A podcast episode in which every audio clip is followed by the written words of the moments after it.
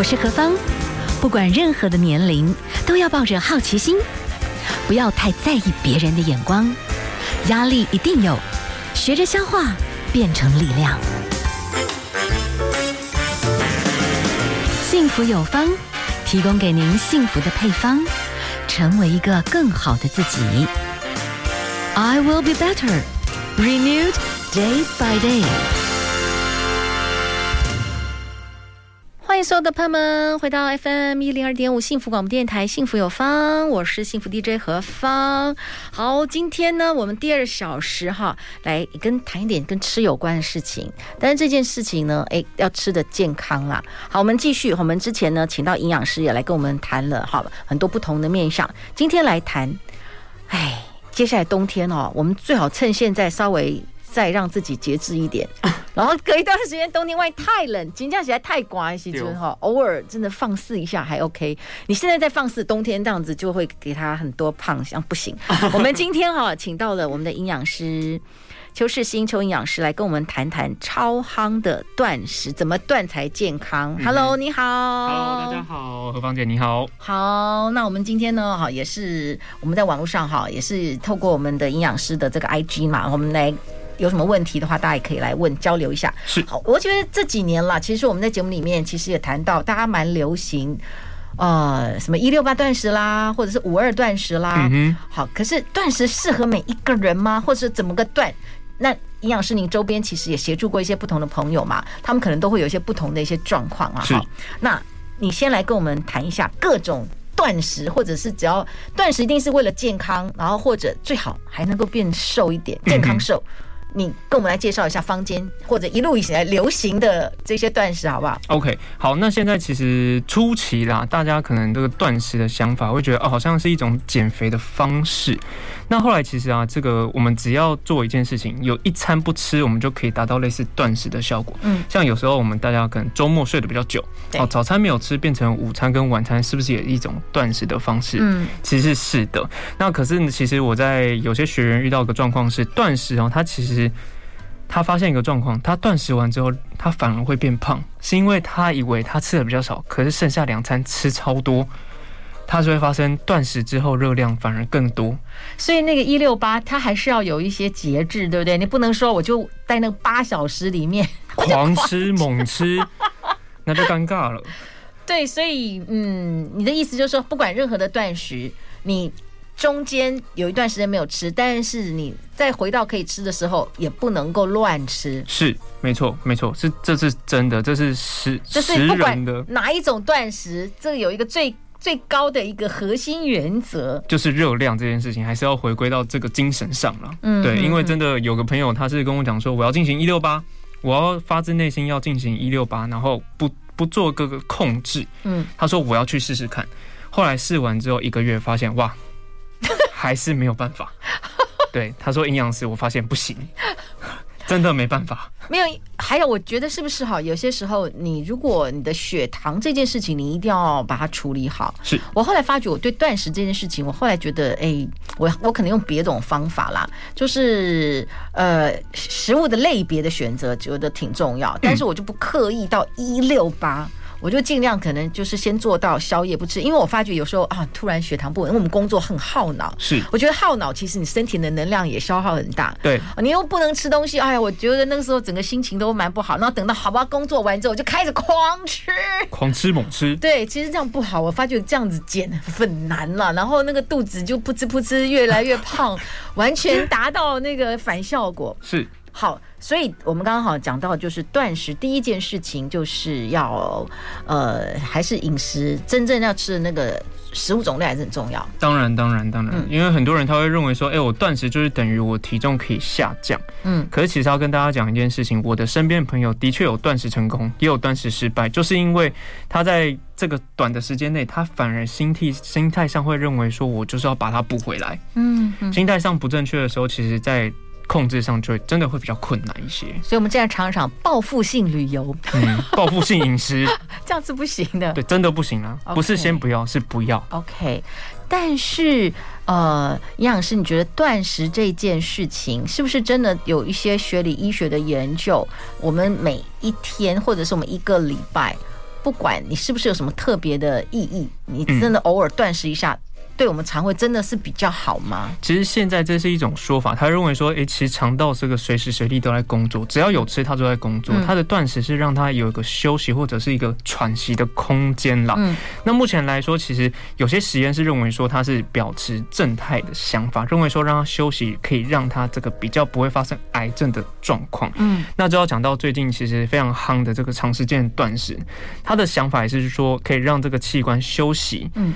发生癌症的几率会降低，可是呃，之前我查过最新的资料，在今年八月的一个医生的这个实验证实，其实这个方式哈，其实没有真正的依据，嗯，它真正有效只有偏向于是在这个细胞或者是老鼠上有效，可是人体上目前还不知道哦。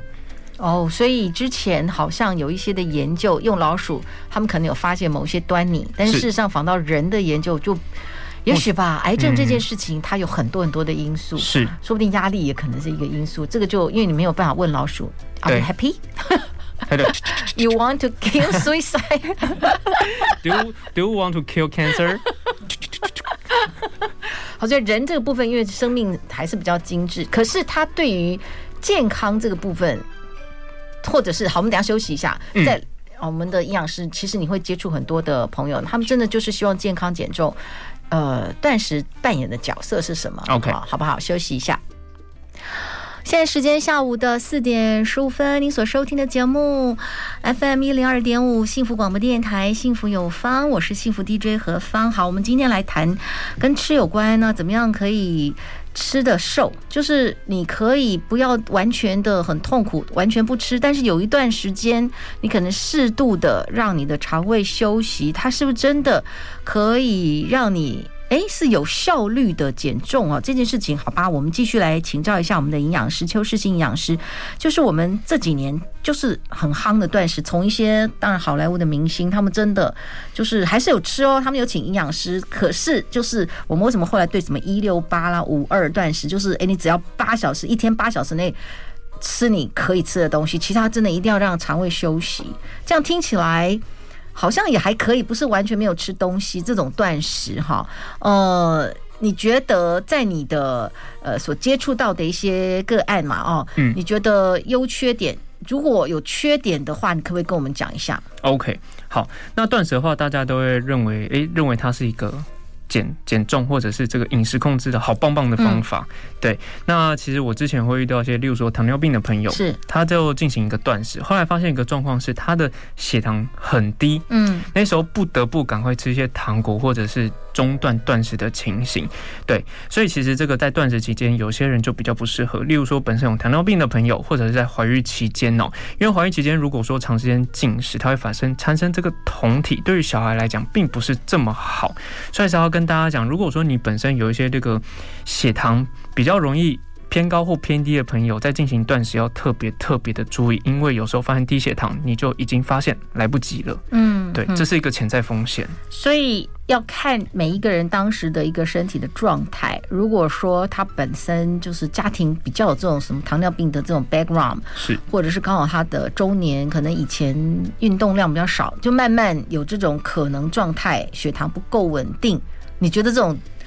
过长的断食的这种减重方式，可能就会反而不见得有很好的效果啦。是，而且他在中断的时候，有可能是不是因为他自己愿意，有时候是他自己不愿意，可是不得不的时候，他其实在心理层面上会比较产生比较大的压力。除此之外，身体的负担会更大。嗯哼哼。所以呢，就是说，如果你要用断食或者是进食的方式来达到，不管是减重。或者甚至来讲到预防癌症这件事情来讲的话，它还是要看你的身体的状态，可以这样讲哈？可以，完全就是这样子。嗯哼，完全真的要给，例如说专业的人评估完之后，千万不要自己评估。嗯，因为很多人就认为说我身体很好，可是其实有些他们有家族病史或潜在的风险的时候，他没有发现。是是啊，那我可以请教一下，比方说，呃，有的人他就是吃宵夜啊。他的夜猫子，那他就说好啊，那我就把我吃东西的时间也一样在一定的时间之内、嗯、啊，很多时间我是都没有吃东西，嗯、但吃的时间是宵夜，这样是 OK 的吗？这个时间有人这有人称这叫做变相的一六八。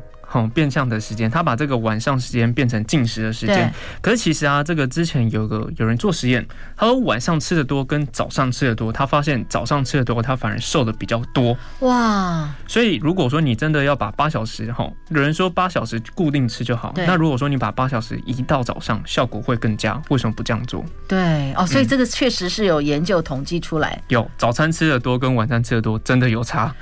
对，因为好像已经二诺贝尔已经有一个得奖者，他们就发现，其实上帝创造人应该是有一个本来的生理周期，嗯，对不对？就是是有节律的，对，昼夜的那个调整，本来应该就是有的嘛，是是人自己就是已经被设定好了，对他本来就是真的设定好，真的是这么回事。但是有时候不得不，有一些是职场特殊的关系，比方你要上大夜班，嗯，对，不得不。可是很多时候我们自己把自己搞成夜猫子，是有点破坏那个节律啦，是。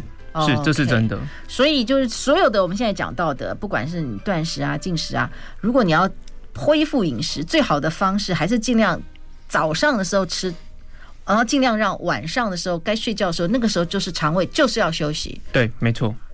所以数字来讲，哦，这样是比较好。对对对。好，我们等一下来看一看，就是来。呃，超夯断食哈，怎么断比较健康哦？那如果真的还是有些朋友想要试试看执行断食的话，看哎，等一下，如果以后有些朋友有些问题的话，我们就请我们的呃营养师来跟我们来分享一下。我们刚才哈听到的是阿妹妹的，我要为你做做饭哦。FM 一零二点五，幸福广播电台，幸福有方，我是幸福 DJ 何芳。好，今天我们第二小时要跟大家来分享到的是断食这件事情。那我们访问到的是吴世新营养师。那营养师呢，其实也跟我们来谈到了哈，呃，就断食这件事。那其实我们的网友也有谈到一些的问题哈，其中呢，哦，有朋友真的非常专业，跟我们谈到很多。如果说断食一个不小心，有时候如果你有糖尿病的 background，血糖不稳定，有时候身体的激素会受影响。是，然后所以这个生理心理要看你自己的体质的状态。那还有另外也是跟体质，他谈到跟胃酸有关，这个部分可不可以请我们的营养师来跟我们谈一谈？他意思说，如果你突然有一段时间你胃都空了，会不会造成胃酸伤胃这样？OK，这个的话还是要取决于这个，嗯、呃，本身这个这个肠胃的能力到底状况 O 不 OK 啦。嗯、那如果说我们是一个长时间，例如说是老年人，他长时间都吃三餐，然后突然要他这个吃两餐的时候，其实他在胃酸的分泌上，其实他就固定已经变成一个习惯性了。突然叫他不吃，他其实胃酸分泌出来，只要闻到。听到或者是看到食物相关，它就会出来。这时候比较容易造成这个胃黏膜的受损，当然这时候发生胃痛、胃溃疡的几率就会非常大。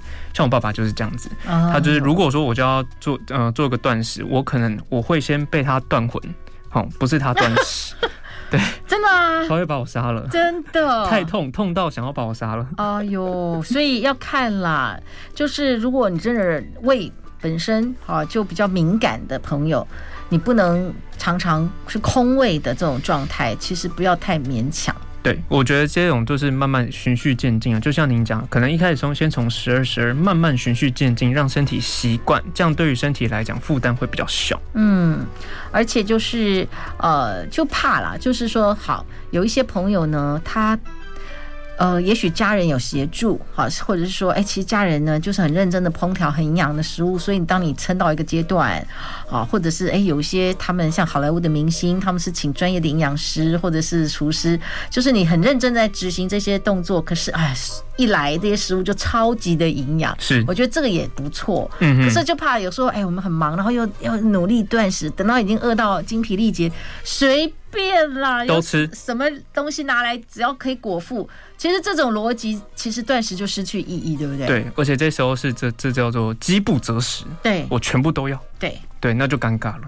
嗯嗯，对，没错。OK，好，那另外还有一些朋友，他们他们也提出一些问题，对不对？哈，我们来看一下。反正最重要就是提醒大家啦，就执行断食哈，它是有一些些的方向的，它是有一些些要注意的事情。我觉得好像不是每一个人都。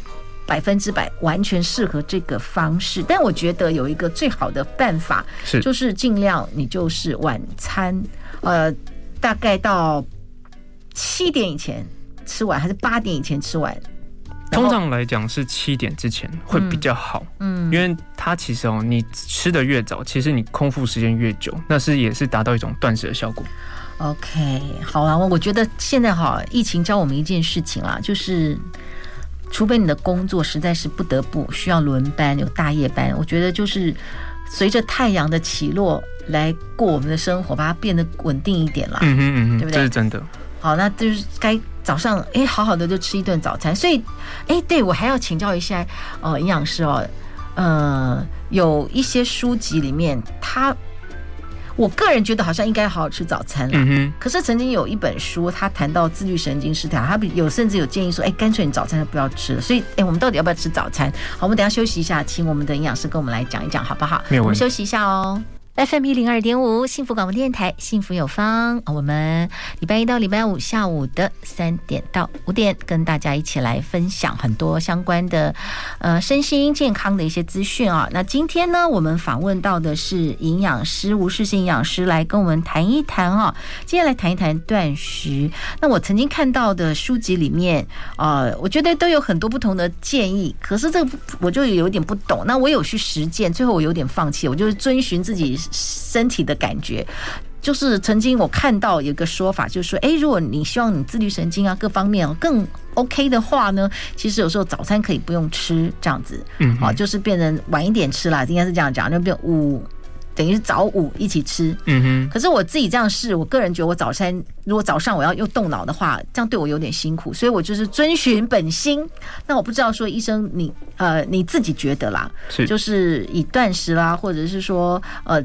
吃东西要吃在什么时候？你的看法是怎样？OK，如果说是针对断食，再加上一些这个实验，还有一些学生的尝试之后啊，其实早餐吃的多。再搭配午餐也吃得多，整体比较丰足，晚上去达到一个断食的效果，整体来讲控制会比较好。嗯，对。那其实早餐哦吃得多这件事情，其实要大家要控制一件事情，是不是那种哎、欸，你可能吃的总会两份蛋饼，一个大冰奶就很多，感觉上。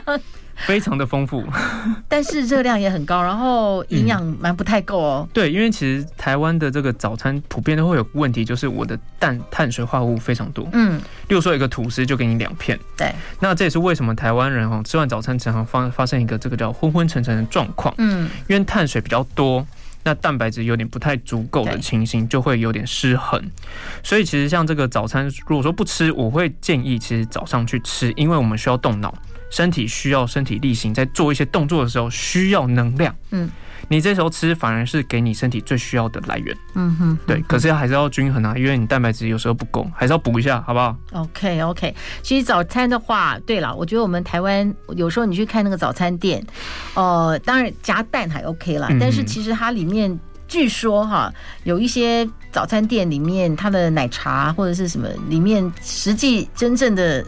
应该是没有奶吧，对不对？没有啦，有奶的话应该是鲜奶茶。OK 啊，好，反正你就是记得优质蛋白质是一定需要的。是，那有一些据说某某种，当然它的可能是低低成本的啦。它据说奶茶里面可能还会再加一点添加物，奶精，哎，或者是类似味素类的，就提一点味道。嗯，对。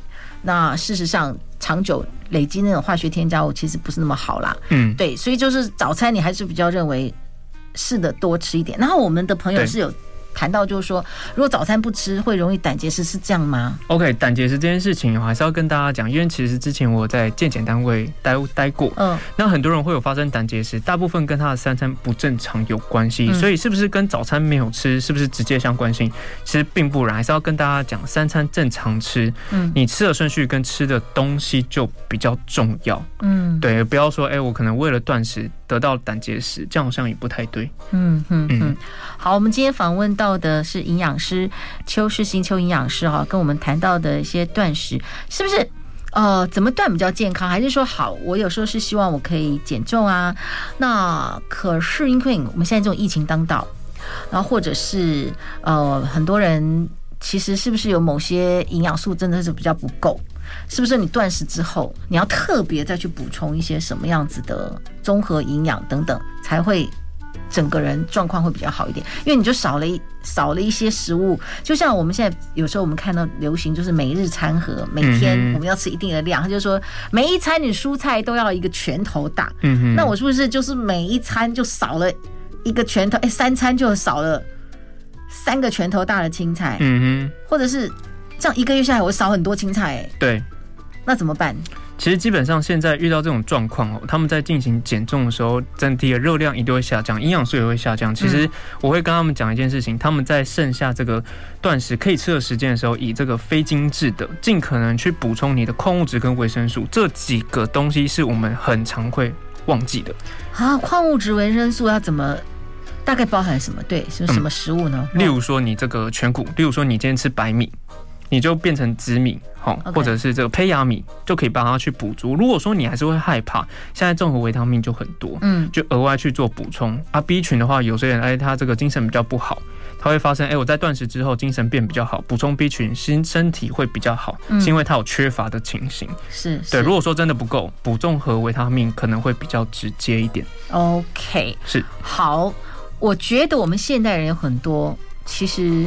我们可能吃很多有的没的，但是营养不太够，是是有可能，对不对？对。好，如果说我们早餐很大的比例是吃面包类，其实以营养师你的看法，碳水化合物就 too much 了。Yes，too too too too much。啊，too too much。提醒大家一下，不是说早餐有吃就好，长期来讲有一些优质的营养素一定要在里面。好，我们来欣赏一下哈，这是林依晨来欣赏这首歌曲《面包的滋味》。好，现在的时间下午的四点四十一分，FM 一零二点五幸福广播电台，幸福有方。好，我们今天啊是我们的营养师啊邱世新邱营养师来跟我们分享哈，大家一起来共度一下。那接下来我们还是谈吃，其实吃哈怎么样能够吃出抗氧化哈？怎么样能够吃出均衡，然后吃出快乐？我觉得这个是更重要啦。就是通常应该讲，一个不太快乐的人，他大概吃的就是比较多垃圾食物，可以这样讲吗？可以，可以，可以，因为他想要在食物当中获得一些快乐的成分。嗯，那会不会有一些的某一些食物，它本身也会让人短暂快乐，但是长久来讲呢，它就会让人整个情绪更 down？嗯，情绪更 down。你呃，甜食类的这种食物是不是就是让人短暂得安慰，但是后面就会？对于情绪稳定其实是不加分的。嗯，基本上当下的话，他当然会在心理上获得一些满足，可是，在后面他就身体必须付出更多的代价。嗯，对。那体重控制哦，或者是体重数值上升的时候，对于心理层面压力是逐渐增加，那当然就是有负面的影响。嗯哼，对。好，呃，现在坊间其实还是鼓励大家要吃出均衡跟营养啦，所以有一些那种餐盘上面的推荐，有的叫我的餐盘，有一种另外。就是会有很多不同类别，你可以跟我们分享一下。就是就营养师部分，鼓励大家简单记住怎么样吃，好会吃出均衡，然后也会吃出好的均衡，然后变瘦的体质。OK，那这个一定要首推，现在非常夯的叫二一一餐盘。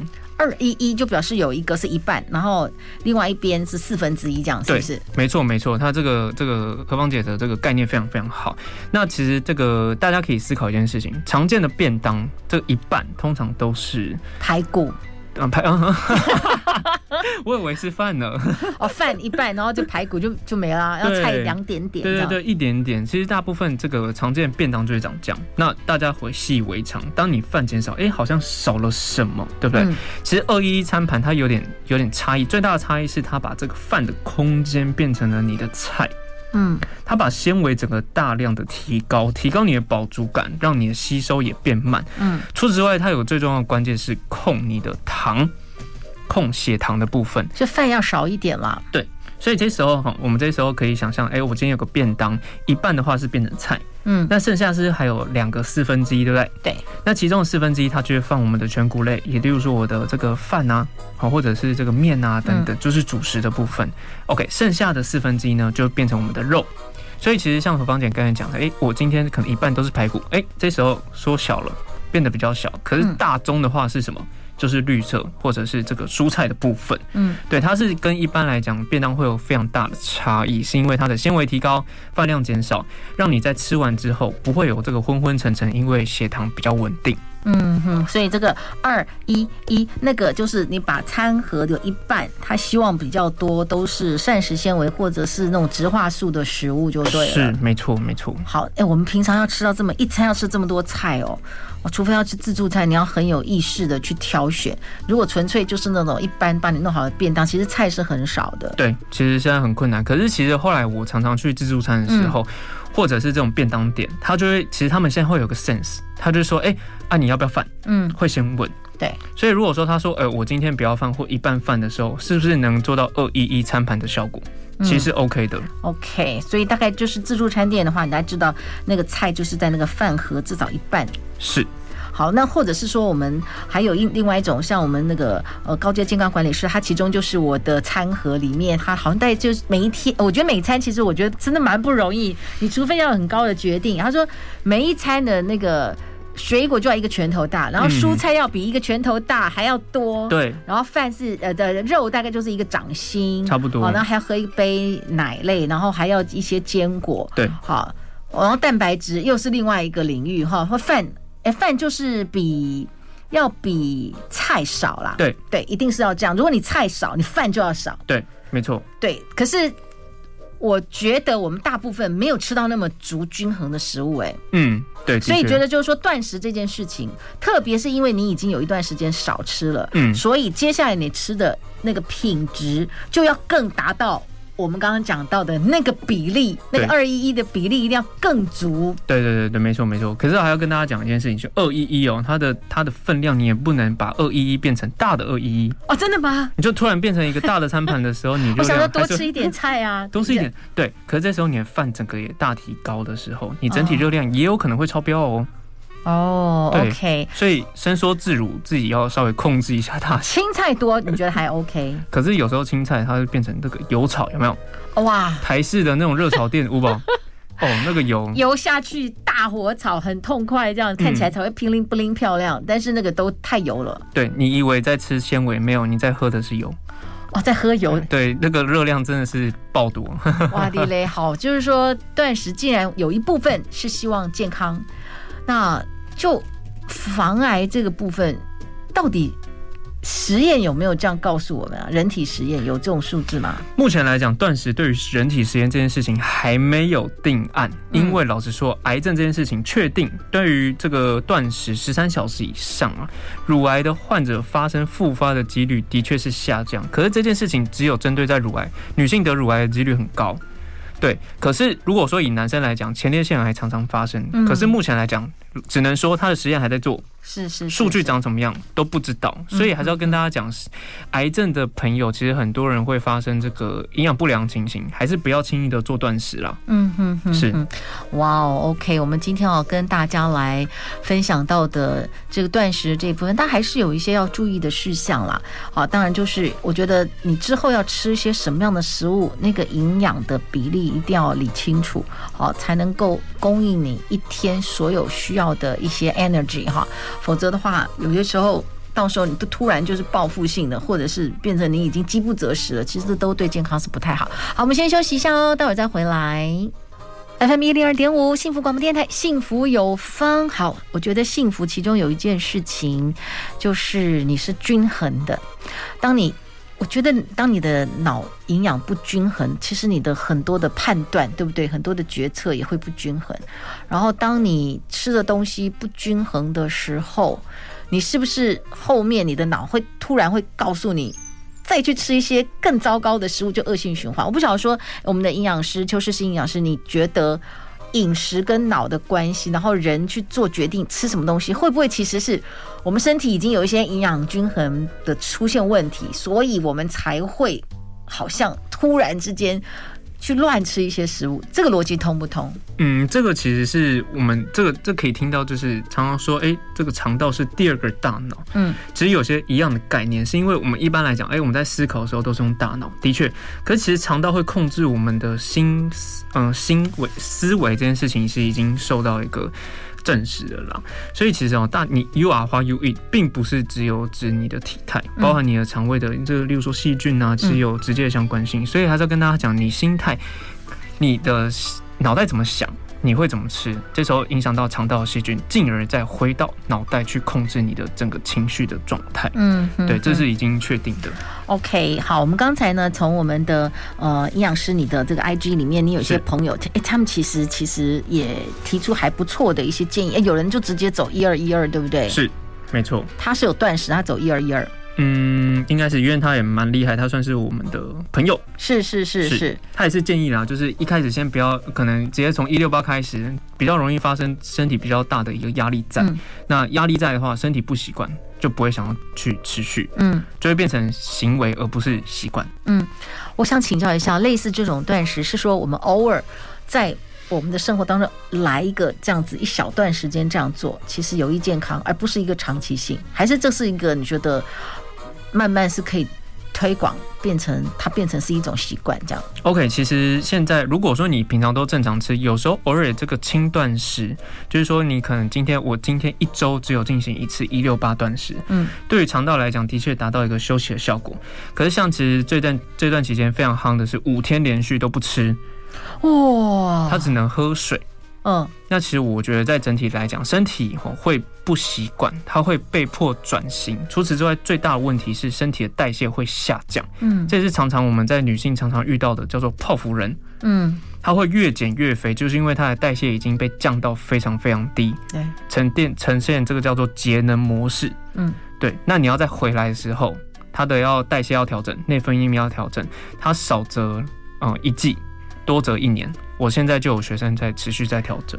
哇哦，就是当你乱减，减到一种程度，你自己身体判定你这个人长期处在饥荒状态，他为了自救，对，所以他的新陈代谢就零。你的意思是说，你们要慢慢发现有这样的人，然后那种整个荷尔蒙的调整，包含那新陈代谢。嗯最好的状况是一季，是三个月、三四个月，那很久哎。而且在调的过程当中，热量会先加进来，让它恢复到正常。这时候他体重就会增加，他就会自我怀疑，嗯，我是不是做错的决定？是，为什么我要这样做？这不是我要的。嗯，然后在过程当中，他很容易放弃，他会认为这不是我的方向，进而没有办法调整回来，又持续的失败。哇，好，我们今天还是觉得减重，不管是断食，我觉得还是要找专业的营养师来咨询一下，整体的把你的整个体质做一个很大的改变，是，然后让你的至少。